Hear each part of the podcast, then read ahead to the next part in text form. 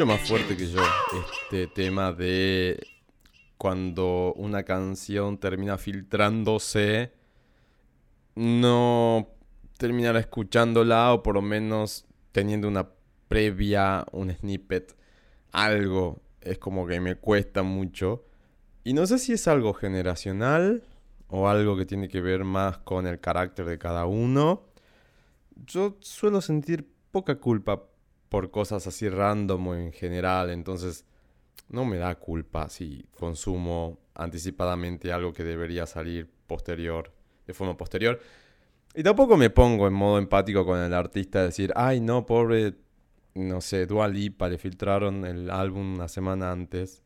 La mina es millonaria, qué sé yo, no sé.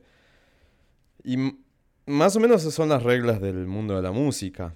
Em, uno dice, no, pero en esta era la tecnología.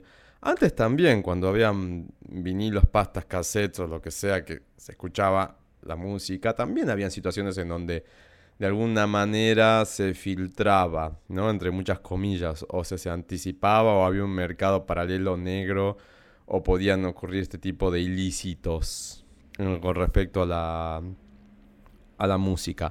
Perdón si hay mucho fondo, pasa que es mediodía de nuevo, que estoy acá grabando un nuevo episodio de Fodase. Y también estoy cocinando, así que tengo que ir haciendo estos microcortes. Em, pero aproveché como les decía en el episodio anterior, este momento de pseudo soledad e introspección como para prender el micrófono y grabar algo, mientras miro la pantalla y trato de ordenar mis pensamientos y toda la vorágine del día a día en el horario del almuerzo, claramente. Em, así que sorry por los ruidos de fondo, que a esta hora el exterior está muy transitado.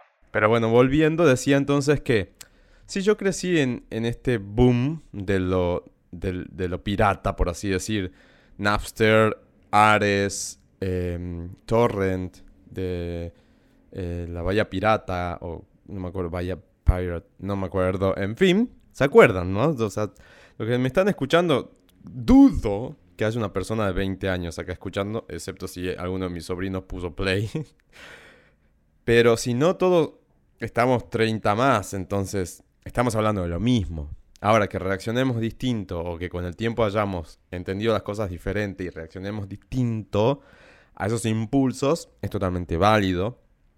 Yo, eh, como nada, crecí en Salta, más en un pueblo, no tenía el acceso a CDs originales todo el tiempo. En Salta, además, llegaban súper tarde.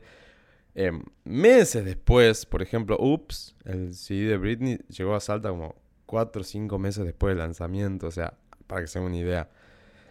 Entonces, cuando empezó a haber este intercambio ilegal bajo el poncho de música y empezamos a tener acceso a través de los famosos ciber, que tenías que estar tres horas para bajar un track, porque la velocidad era mínima de conexión, eh, me hice bastante, ¿cómo decir? Habitué de tener estos anticipos. Y entonces así escuché, por ejemplo, Music de Madonna, mucho antes del lanzamiento oficial.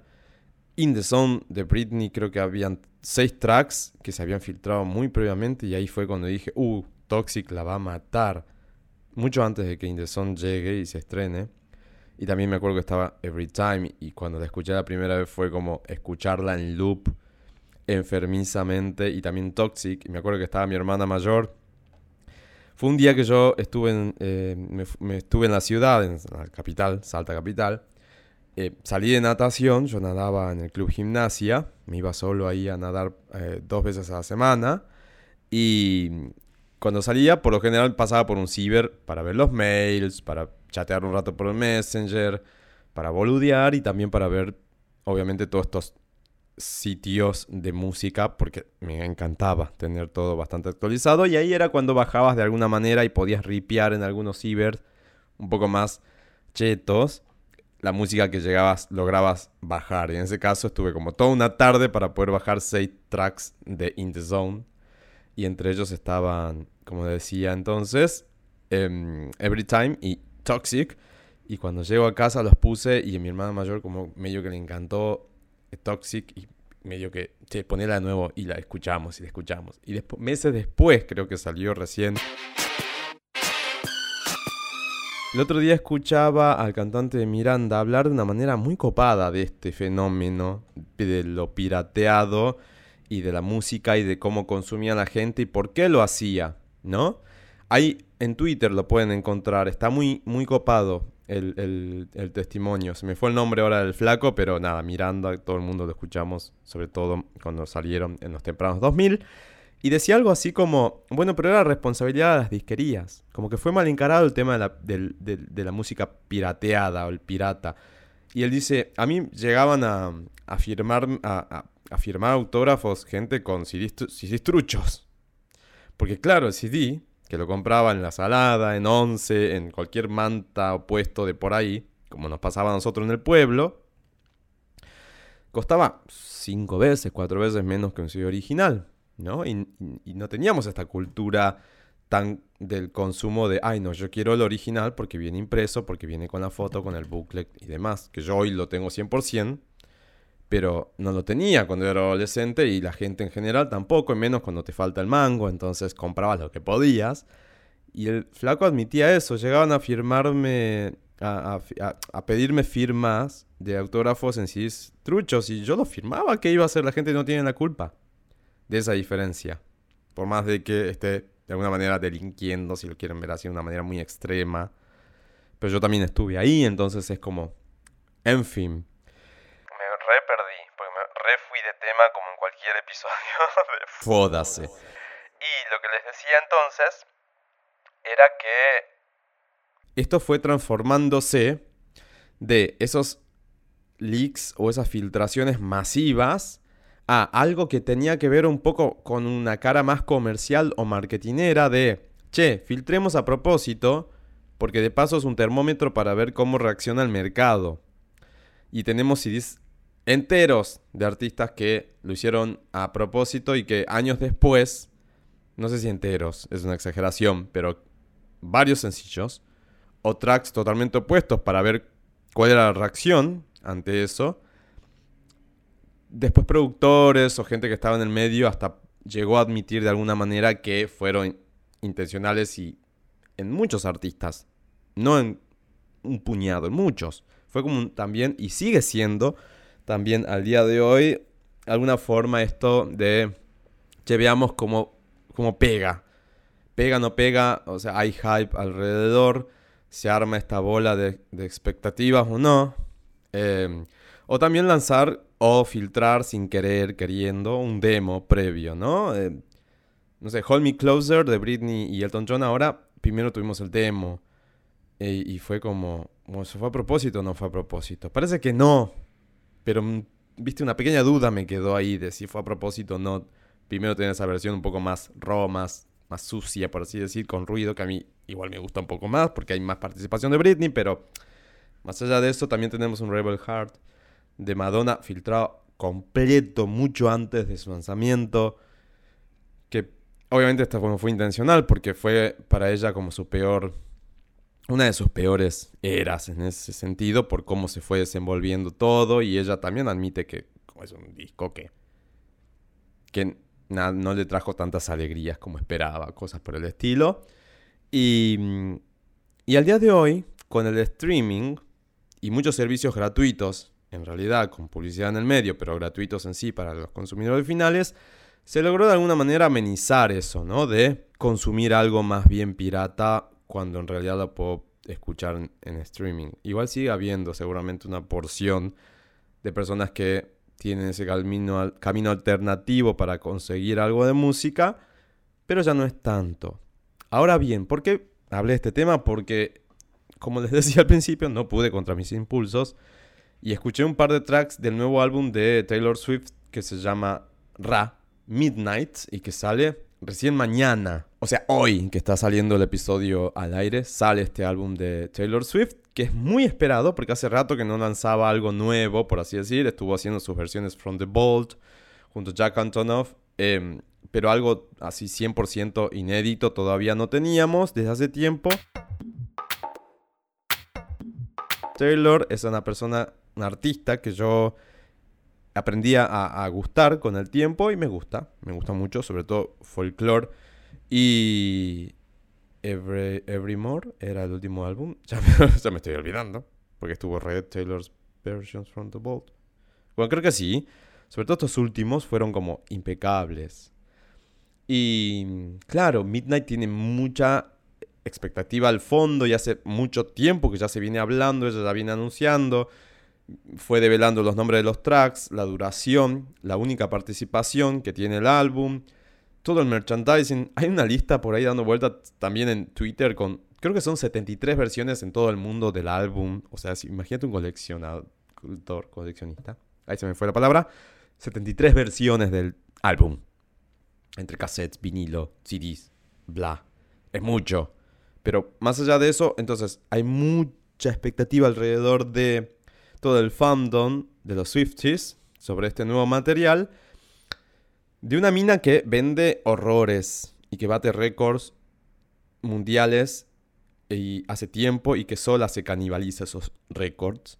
Entonces hay una bola gigante alrededor y claro, se empezó a distribuir en estos días ya las versiones CDs o vinilos a las distintas disqueras y siempre hay una mano negra que termina ripeando. Y el que ripea sube y ahora está muy de moda el Telegram y por ahí escuchar. Quizás no te los puedes bajar, no los puedes compartir, pero por lo menos escuchar algo podés. Y no me enorgullezco de hacerlo, pero yo no puedo contra mi impulso y escuché algunos tracks, sobre todo y principalmente el nuevo track junto a Lana Del Rey que se llama Snow on the Beach. Ya que estás escuchando el episodio, lo puedes escuchar legalmente. Tus centavos van a ir a parar a la productora de, de, Taylor Swift y entonces vas a colaborar con el artista, por así decirlo. Y tengo sentimientos desencontrados. La escuché como 20 veces ya. Lo que me pasa, y acá va spoiler si todavía no lo escuchaste saltate dos minutos, es que Lana hizo de las suyas en esta, en esta, nuevamente hizo de las suyas en esta ocasión. Y digo nuevamente hizo de las suyas porque Lana es muy de, en colaboraciones, irse muy detrás, muy al background. Y siquiera estar acreditada, o sea, ya es un hallazgo. Hasta quizás a veces en algunas colaboraciones ni está acreditada. Porque de alguna manera se suma al track haciendo un background, un fondo, ¿viste? Una persona que sostiene la melodía, con unos coros impecables, pero no mucha presencia. Y entonces el fandom de los Lana de Reyes, no sé cómo se dice, estalló porque esperaban otra cosa. Mí me decepcionó un poco porque yo tenía muchas ilusiones sobre cómo iba a ser la canción. Es muy nostálgica, ya lo dije en Twitter, tiene como un bajo muy crumbing, no, pará. Estoy equivocando con el nuevo de Pink, que también lo escuché. no, el Crumbing, olvídense. Le digo, es muy nostálgica, es muy Jack Antonoff y es muy estilo From the Bolt. Y Lana eh, aplica toda esa esencia muy lana y dialoga mucho con la era Lost for Life en cuanto a los vocales. Eh, si, lo escuchan o lo están escuchando, ya lo escucharon, me van a dar la razón. Y entonces tengo esa sensación de me gustó pero no me gustó. Y principalmente porque era la canción que, con la que más expectativas venía de Midnight. Así que nada, no escuché más. Voy a escuchar cuando salga todo porque quiero escucharlo en, el orden en, el que el álbum está planteado. Pero bueno, vengo con esta sensación agridulce de qué pasó con esta canción. Me gusta, sí, pero no me mata. Y yo esperaba más. quizás de acá a una semana digo otra cosa. No lo sé. Y siguiendo con este estilo muy random y aleatorio de Fódase, quizás de fondo escuchen una aspiradora. Y bueno, gente que quieren que les diga. Tengo vecinos, lamentablemente, y por lo visto no soy el único que al mediodía suele hacer cosas para aprovechar el tiempo. Sino que también, bueno, igual esta mina que, o no, yo digo mina porque sospecho que es una chica que vive en el edificio al lado. Pero no lo sé. Pero si llega a ser ella, es obsesiva. O sea, no, me aspira todos los santos días todo, y dos veces al día. En fin. Volviendo, volviendo, volviendo. En lo aleatorio de Fodase. Estos días estuve viendo y se me ocurrió hablarlo para, nada, sacar conclusiones aleatorias e inútiles, como bien es parte de o naturaleza de Fodase. Un tweet, obviamente vamos a Twitter de nuevo, Luis Madovale, ahí me quejo mucho de cosas eh, aleatorias, pero vi un tweet de una cuenta que sigo que se llama Máximo, la cuenta es Máximo, el usuario es Rainmaker 1973. Esta cuenta es de un astrónomo, no sé si es un astrónomo, me parece que es una persona que vive en Italia que es fanática de la astronomía, los astronautas, la, meteorología, la física. Creo que es un ingeniero en realidad y que hace cosas por el estilo, pero bueno, si les gusta todo este mundillo, pueden seguir esta cuenta, Rainmaker 1973, que publica cosas muy interesantes. Eh, recopila más que publica, no es tan original en cuanto a la publicación, sino más en la recopilación de contenido y cosas que a mí me encantan. Entonces, nada. Y en este caso, hace unos días se publicó un tweet en el cual se ve al asteroide Eros 433, se llama así, ¿no? Eros 433, eh, con una suerte de simulación en la cual se apoyaría sobre The Big Apple, o sea, Manhattan, o sea, la ciudad principal del estado de Nueva York de Estados Unidos para poder ver de alguna manera ese contraste asombroso entre el tamaño, la dimensión de este asteroide y la ciudad de Nueva York en su complejidad y en su inmensidad, que es gigante, bueno, al lado de este asteroide de Eros 433 es diminuta. Entonces, el tweet dice en inglés, pero se los traduzco, Eros 433 es el segundo objeto más grande cercano a la Tierra con un diámetro aproximado de 16.8 kilómetros, casi 17. Y este sería el tamaño comparado con la ciudad de Nueva York. Ustedes no lo están viendo, pero si van al Instagram de Fodase, arroba Fodasepod o podcast, no me acuerdo, una de esas dos. Le puse ahí la fotito para que vean la captura de este video y si no, lo van a poder ver en el Metaball Studios en YouTube. Creo que también, creo que están haciendo videos para mm, TikTok, en realidad, esta gente que hace cosas en 3D bastante interesantes. Y si no lo buscan al canal, ya que estamos, tenemos acá un Pega Fodas y Pop-Up. El canal es Metaball Studios Shorts. Lo encuentran así en YouTube. Están haciendo unos videos bastante interesantes con simulaciones de este estilo para comparar magnitudes, tamaños, hipótesis, escenarios hipotéticos, eh, etcétera, ¿no? Con respecto a todo este mundillo. Y entonces el video básicamente, como les decía al principio, hace esta comparación de qué pasa si Eros se asienta sobre la ciudad de Nueva York, como para que también tengamos una magnitud de qué pasaría si este video definitivamente impacta en la Tierra, con ese tamaño inmenso. Elon Musk le comentó a este flaco abajo el tweet y puso Game Over cuando, o sea, en español les digo, bueno, acabó, se acabó todo para la Tierra si un objeto como este llega a impactarla. Y sí, tiene razón, ¿no?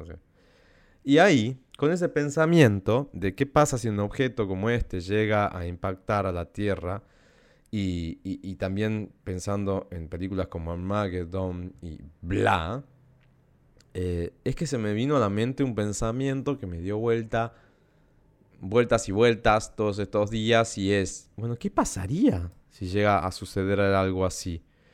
En esta película de Bruce Willis, ¿Bruce Willis es? Sí, ¿no? Eh, creo que era Harry Stamper el personaje del flaco.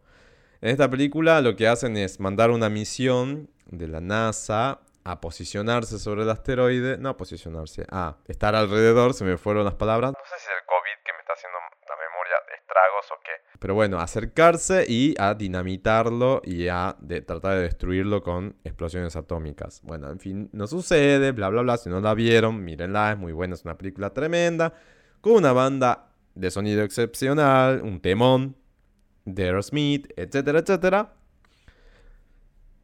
Pero es la ficción. Entonces dije, bueno, ¿qué pasa si hoy sucede?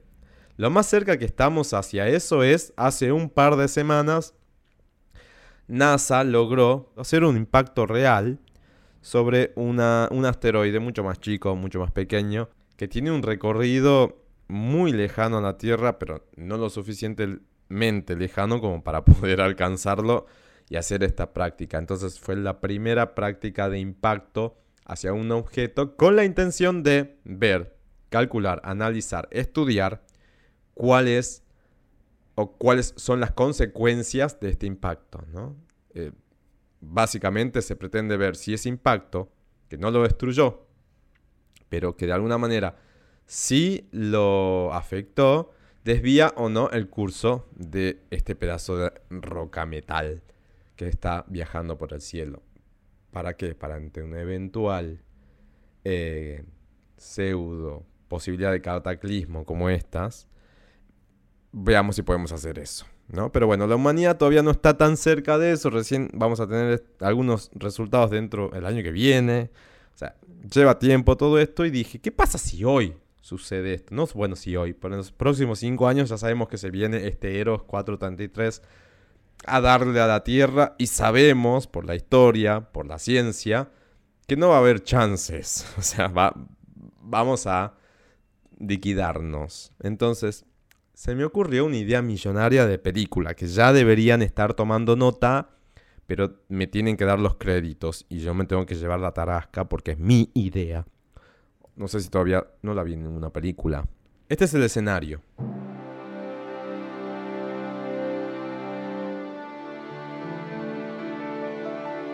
Se juntan los 50 billonarios de la Tierra, dije 50, no sé, bueno, las 50 personas más ricas de la Tierra se juntan y dicen, se viene este fucking asteroide y va a darle a la Tierra con todo, no la va a partir al medio, porque es del tamaño de Nueva York, pero sí va a ser lo suficiente para generar un cráter inmenso que va a extenderse hacia otros estados vecinos, no creo que tanto, pero ponele.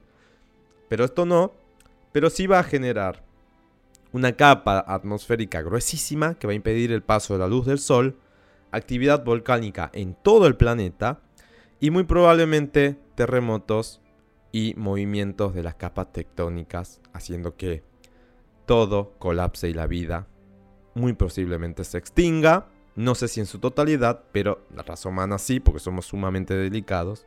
Entonces, ¿qué vamos a hacer, muchachos? Tenemos toda la tarasca.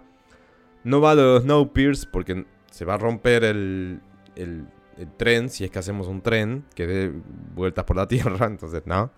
¿Qué hacemos? Bueno, según mi película, se juntan entonces Elon Musk, Bill Gates, eh, ¿cómo se llama este? El, Slim y todos los otros 47 millonarios más ricos del planeta y dicen, bueno, nos salvemos nosotros. Nosotros, un par de familiares y veamos qué hace el resto. O sea, y nosotros como pobres no nos queda otra que resignarnos al destino fatal, ¿no? Va a ser así.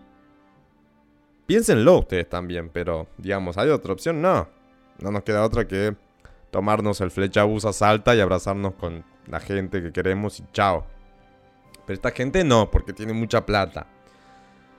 Entonces, después de mucho pensarlo y analizarlo con científicos y demás, esta gente decide tener dos alternativas. Y dicen, che, si se va a extinguir la raza humana, hagamos dos planes y dividámonos. Quizás en forma para, eh, eh, similar, o sea, igualitaria, 25 millonarios para un lado y 25 para el otro, pero digamos, tratemos de impulsar dos proyectos de los cuales vamos a formar parte y vamos a ser beneficiarios y a ver si funciona. Uno de esos proyectos es, ok, me quedo en la Tierra. Confío en que ese impacto quizás sí va a extinguir todo, qué sé yo, pero tengo tecnología para transformar, curar el aire que vamos a necesitar los que nos quedemos acá, que no van a ser muchas personas. Vamos a guardar suficiente alimento y con la tecnología también vamos a hacer posible la generación de más alimentos, como por ejemplo se ven en Snowpiercer, no sé si vieron esa serie en Netflix, que está muy buena, que también es una peli en realidad anteriormente, y hay un libro, obvio. Em, entonces nos quedamos, hacemos algo subterráneo, muy pensado para que si explota todo, sigamos acá, si se inunda todo, no nos pase nada, qué sé yo. Habría que juntar un par de nerds ahí medio medio ciencia ficción, pero también con un, background bastante técnico para que me validen esta idea de si es posible o no. Pero bueno, esta gente se va a quedar acá, ¿no? Y va a tener para muchos años de supervivencia en ese calabozo, en ese subterráneo, en donde se van a quedar viviendo. Y la otra gente va a apoyar este proyecto de me voy a la mierda. Quizás me voy a la luna. Me parece que la luna sería un buen no sé si a luna o una nave que esté ahí, ¿no? Tipo satélite de la Tierra. Lo suficientemente lejos como para que no le reboten piedras cuando explote todo. O el fuego. Pero tampoco tan lejos, porque quizás eventualmente pasa el tiempo y ya podemos bajar a la Tierra y repoblarla de mierda de nuevo. Pero bueno, entonces tenemos que quedarnos ahí, ya sea en la luna o por ahí cerca, en una nave, adaptarnos a ese nuevo eh, ambiente totalmente extraño, ¿no? No familiar para un, ser humano común. Em, y también sobrevivir, llevar agua, ver cómo la transformamos, llevar alimentos, etc. Marte para mí no cuenta porque está muy lejos. Realmente es muy lejos. Pero la luna está a tres días de viaje, o sea, no está tan lejos. Entonces, quizá algo podemos hacer. Entonces, en síntesis, y tenemos estas dos ideas. Por un lado, los ricos y sus familias que se quedan en la tierra, bajo la tierra, por un par de años, a ver qué onda. Y por el otro lado, los ricos y sus familias, por favor lleven científicos, ¿no? Y artistas. No sé, depende de qué artistas. Hay uno que entonces, allá, arriba, mirando cómo arde todo hacia abajo. Y pensando, uy, pobres los que están ahí abajo, bajo la tierra, ¿cómo estarán? ¿Estarán vivos? Y los de abajo ni enterados de afuera que está pasando. En fin. Esas son las dos hipótesis. Y supongamos que vos, que estás escuchando, o yo, que estoy hablando, nos ganamos un ticket. Muy episodio de Los Simpsons. También. Referencias treintañeras si las hay.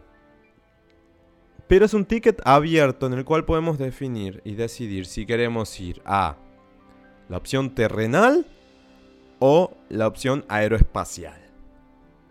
Y ahí está este dilema que les planteo y que ustedes van a pensar y van a definir solos. Si quieren me lo pueden contar a su definición. Arroba Luis Madovale, Twitter, Instagram o Podcast.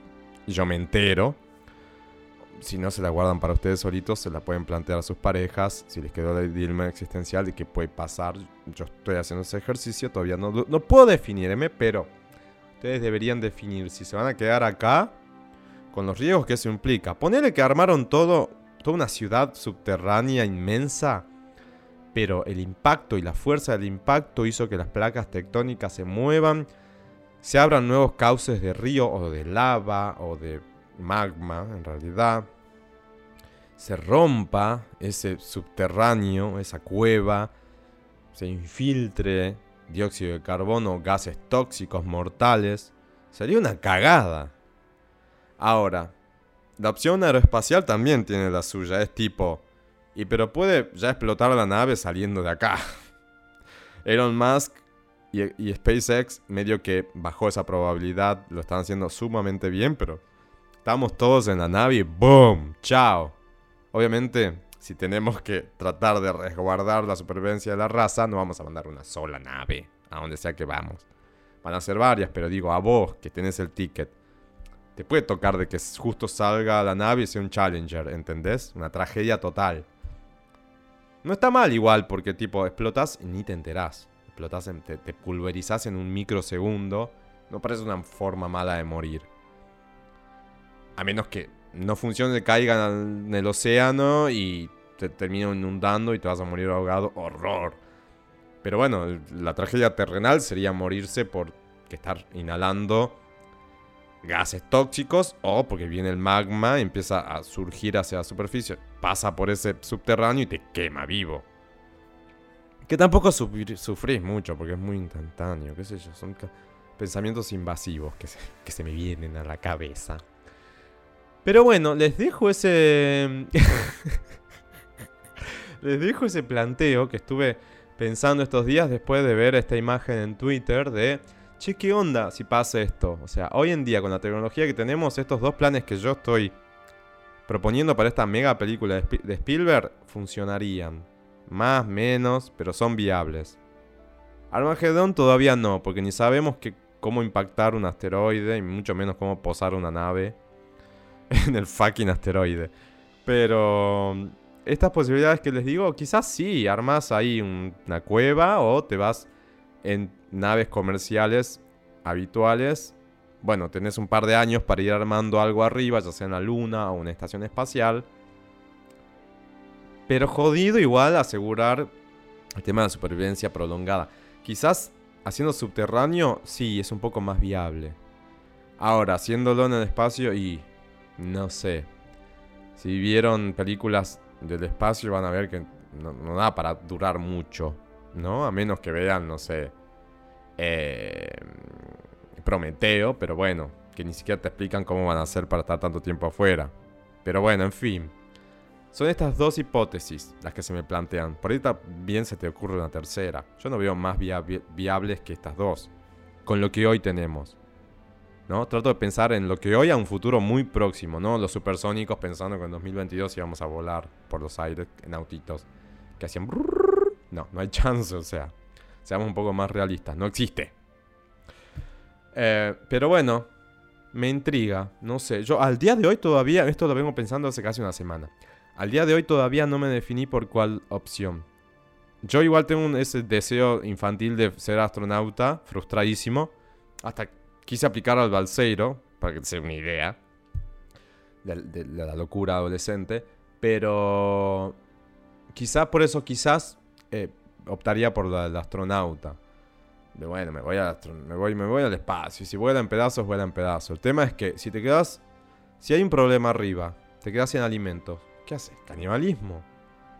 O tipo una píldora de suicidio y nos suicidamos todos porque tarde o temprano nos morimos. No sé. Y si tienes que decidir morirte ahí, su tipo suicidio, no sé, fuerte. Lo mismo, igual ojo, lo mismo abajo, en el subterráneo. Tenés las mismas posibilidades de que pasen cosas feas y malas. Entonces, ¿cómo reaccionás? ¿Qué, leyes se aplican? ¿Habría que legislar de nuevo para esos dos escenarios? Porque claro, el contexto, el entorno y las relaciones van a ser distintas. Entonces, ¿valen las leyes terrenales? Y en todo caso, ¿qué leyes? ¿Las de qué país? ¿Las de cada uno? ¿Las universales? ¿La ONU? No sé, porque tomamos las, las gringas, yo tengo que ir en esa nave con un revólver porque según la enmienda, puede estar armado. Entonces, ¿viste? O sea, es complejo. Hay que sentarse con los escritores, con estos científicos y nerds, a ver la viabilidad de la idea, de la propuesta. Pero bueno, Spielberg, si me estás escuchando, no estaría mal una película un poco más realista de todo esto, ¿no? Como para salir bien de epre del cine. Y ahora sí, para cerrar, espero que hayan sacado sus conclusiones o pues le dejo la tarea para la casa. Para cerrar el episodio de la fecha, y ya que estamos hablando del espacio y de todo este universo sideral, voy a leer algo alusivo. Voy a leer un pedacito, un extracto del libro Crónicas del Cielo y la Tierra, Astronomía, Historia y Cultura, de nuestro científico, divulgador astronómico, Mariano Rivas. Es un divulgador muy presente en el planetario de la ciudad de Buenos Aires. Sigan su canal también en YouTube, es muy interesante. Hace lives seguidas, cursos muy copados. Y este librito me encanta. Es muy, casi te diría para damis, o para, lo pueden leer niños casi. Es súper entendible, pero es muy bien, está muy bien redactado, es muy didáctico y me gusta. Es un librito que ya lo tengo leído un par de veces. Así que vamos a leer hoy el texto llamado Hiparco, el hombre que ordenó el cielo.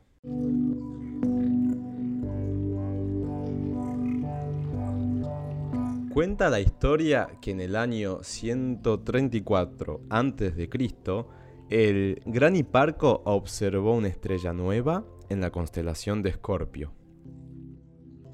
Al parecer, descubrió una nova, una estrella que aumenta abruptamente su luminosidad debido a la explosión transitoria en sus capas externas. Estallido que, a su vez, se produce por la transferencia de masa que recibe de una estrella muy próxima. La novedad lo desconcertó profundamente. Por ese entonces se creía que el firmamento era eterno e inmutable. ¿Era un astro nuevo o simplemente el gran astrónomo y matemático griego no lo había advertido con anterioridad? Ante la duda, como todo científico de raza, Hiparco puso manos a la obra para evitar futuras confusiones. Montó un observatorio en Rodas y lo equipó con instrumentos de medición visual y geométrica, diseñados y construidos por él mismo. Los telescopios recién aparecerían unos 1700 años después. Una vez que tuvo todo listo, emprendió una larga y meticulosa campaña de observación astronómica. Eligió unas 850 estrellas, pertenecientes a 41 constelaciones visibles desde Grecia, y especificó la posición de cada una de ellas mediante un sistema de coordenadas celestiales similares a la latitud y longitud geográficas. También las clasificó en seis grandes grupos según su brillo o magnitud. Las más luminosas, como Aldebarán, Spica o Regulus, pertenecían al selecto grupo de primera magnitud. Las todavía notables que le seguían eran de segunda magnitud y hasta llegar a las más tenues que el ojo podía percibir de sexta magnitud. De esta forma, Hiparco sentó las bases de la escala de magnitudes astronómicas que, con ampliaciones y ajustes matemáticos, aún describen la luminosidad aparente, el brillo que percibimos más allá del brillo real, afectado por las distancias de todos los astros. El sabio griego logró, por primera vez, catalogar a las estrellas con parámetros precisos de ubicación y luminosidad, superando todo intento previo, como las observaciones de Timocares de Alejandría, en el siglo III a.C. Construyó, en definitiva, el primer mapa estelar de importancia, una obra que lo trascendió. Siglos más tarde, su trabajo fue retomado por el propio Ptolomeo, con talento, sensibilidad y actitud científica, el gran Hiparco de Nicea ordenó el cielo.